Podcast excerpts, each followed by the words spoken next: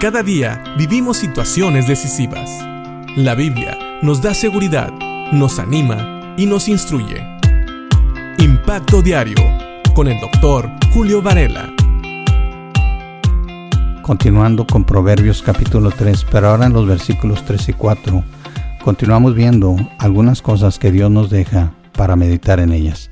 Ya habíamos visto en el versículo 1 y 2 que tener una disposición en el corazón de guardar y cumplir la palabra de Dios trae una bendición que puede ser larga vida y años de vida y prosperidad o paz, como lo queramos ver, se puede traducir la misma palabra de las dos maneras.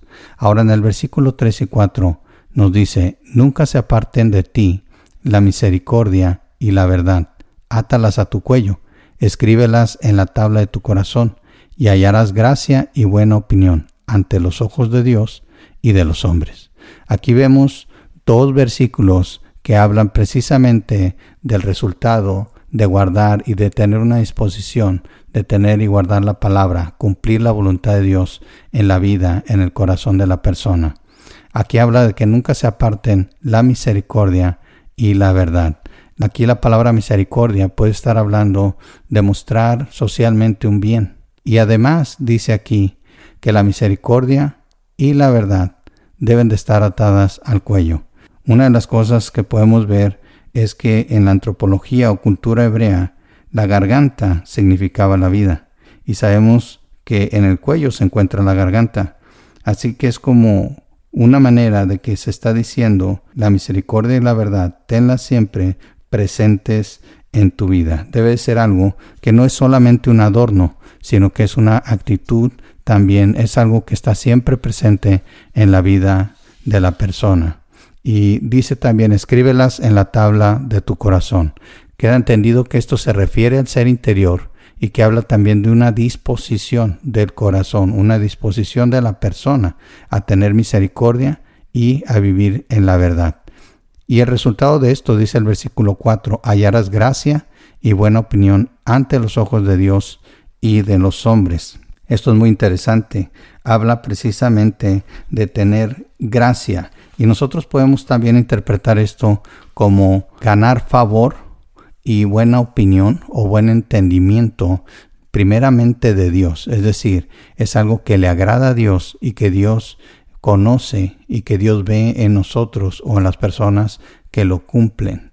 Hallarás gracia y buena opinión. Y fíjense cómo dice primero, ante los ojos de Dios. Siempre es importante saber y pensar y preocuparnos de cómo Dios nos ve. No porque queramos ganar la salvación. Si tú has creído en Cristo como Señor y Salvador, tú sabes que ya eres salvo, pero también sabes que Dios está esperando un comportamiento de ti un comportamiento agradable.